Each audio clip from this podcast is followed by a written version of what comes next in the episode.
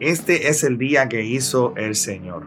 Un día para que te goces y para que te alegres en Él. Gracias por conectarte conmigo en esta mañana para hablar de este tema que le puse por título Ignorando las estadísticas, ignorando las probabilidades. Viendo mi propio comportamiento, y el comportamiento de las personas que están a mi alrededor, me doy cuenta de la cantidad de prejuicios que nosotros tenemos acerca de los demás y de los prejuicios que nosotros dejamos que los demás formen de nosotros mismos. Ya sea porque puede ser por razones culturales, por razones sociales, o incluso religiosas, para mencionar algunas, le ponemos etiquetas a las personas y dejamos que los demás también nos pongan etiquetas a nuestra identidad. Estas etiquetas entonces podrían determinar las probabilidades de éxito que nosotros podemos percibir en nuestra vida. Por ejemplo, qué tipo de trabajo podemos buscar, en dónde deberíamos vivir, ¿Y qué se debería esperar de nosotros? No dejes, hoy te, digo, te hago este llamado, no dejes que otros establezcan tu valor por encima de lo que Dios define que tú eres. Te invito a que busques en la palabra de Dios en el Evangelio de Mateo, capítulo 8, versículos 2 y 3. Allí podemos leer estas palabras. Y he aquí, un leproso se postró ante él, diciendo, Señor, si quieres, puedes limpiarme.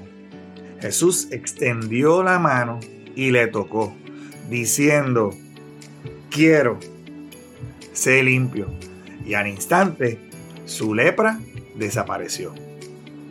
Aquí en estos versículos podemos ver en primer lugar cómo un leproso se le acerca a Jesús. Y en el mundo antiguo, en ese tiempo, un leproso no tenía las más mínimas probabilidades de mejorar. Este hombre vino delante de Jesús rompiendo todas las reglas sociales. Vino con un gran sentido de necesidad. Él pudo ver más allá de lo que las etiquetas, lo que te estaba mencionando ahorita, que habían sido puestas sobre él y él estaba rompiendo paradigmas y él estaba rompiendo sus miedos y él estaba rompiendo los obstáculos para venir delante de Jesús con su necesidad. Y es como cuando tú vas en la calle y ves en el concreto una, una planta, una pequeña planta con una flor que sale del lugar donde tú dices, es, es imposible que esta planta pueda salir de aquí. Pero hay cosas que van más allá de la probabilidad. Y este hombre estaba haciendo precisamente eso. Y si nosotros llevamos esto a nuestra vida diaria, muchas veces nosotros no vamos más allá de lo que ya otros han dicho acerca de nosotros. Simplemente nos frustramos y nos rendimos en buscar lo que al igual que todos los demás, nosotros tenemos derecho, tenemos derecho a ser felices, tenemos derecho a desarrollarnos, tenemos derecho a ser personas que impactan la sociedad, tenemos derecho a ser amados y a amar.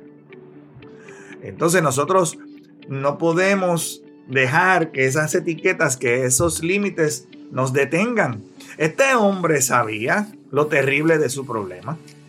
Él había sido testigo de otras personas igual que él que habían posiblemente hasta muerto y habían sido consumidos por esa enfermedad.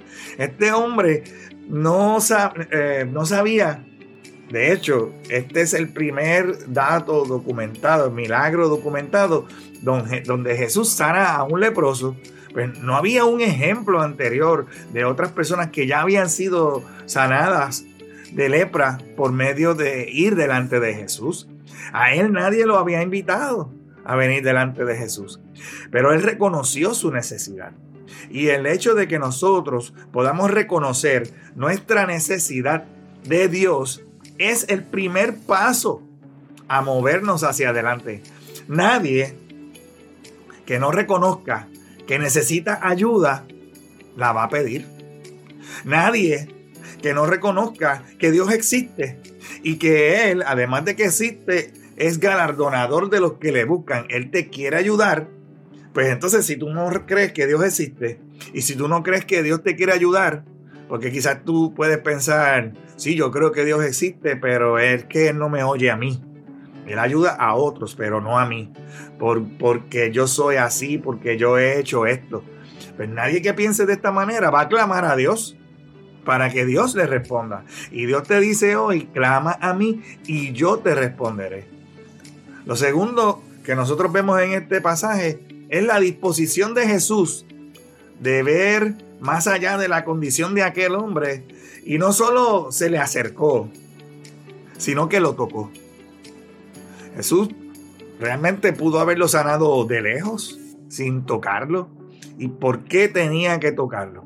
Y es que tal vez esa era la primera persona, Jesús había sido la primera persona después de muchísimo tiempo que lo había tocado. Y esa era, más allá de su lepra, este hombre necesitaba ser sanado de su rechazo, de sus sentimientos de rechazo. Y esta era la manera en que ese hombre necesitaba recibir su milagro. Y así, más allá de ser sanado de la lepra, de lo que era exterior, él podía ser sanado en lo interior, ser aceptado, ser amado, sentir la cercanía de alguien, ser tocado. Aquí vemos grandemente cómo el amor de Dios va por encima de todas las definiciones sociales, por encima de nuestros logros o de nuestros fracasos, por encima de nuestras apariencias, por encima de nuestros defectos, por encima de las etiquetas que la sociedad nos pueda poner. Y tercero, podemos ver el poder de Dios para sanar la más terrible de nuestras enfermedades. No tan solo las externas, sino las internas que en ocasiones pueden ser hasta más difíciles de sanar. ¿Quién sabe cómo era la vida de ese hombre antes de ser leproso? Asimismo, nosotros podemos ver personas en las calles que no sabemos las circunstancias que lo llevaron hasta ahí. Vemos un deambulante o una persona indigente, vemos un drogadicto. Quizás fueron grandes artistas, o son grandes artistas, músicos, científicos, personas extremadamente inteligentes. Realmente muchos de nosotros no podemos ver más allá de lo que es evidente a nuestros ojos. Pero Dios sí puede. Dios, nosotros vemos lo exterior, pero Dios ve lo interior.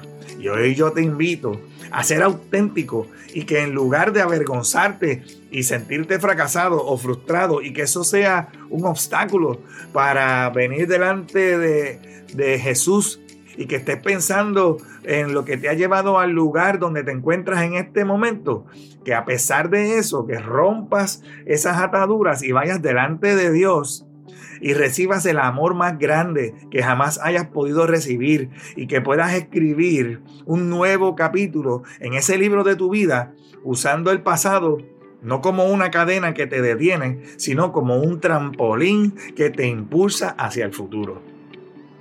Y este es el día de hacer la diferencia. Este es el día de ser diferente. Hoy construyes el mañana que verás. Hoy estás construyendo el futuro. Hoy es el día que hizo el Señor para que te goces y para que te alegres en Él. Que tengas un excelente resto del día y que Dios te continúe bendiciendo en el nombre poderoso de Jesús. Amén. Si este contenido ha sido de bendición para tu vida, te invito a que lo compartas con otras personas, a que te suscribas a nuestro podcast y que nos sigas en nuestras páginas en las redes sociales.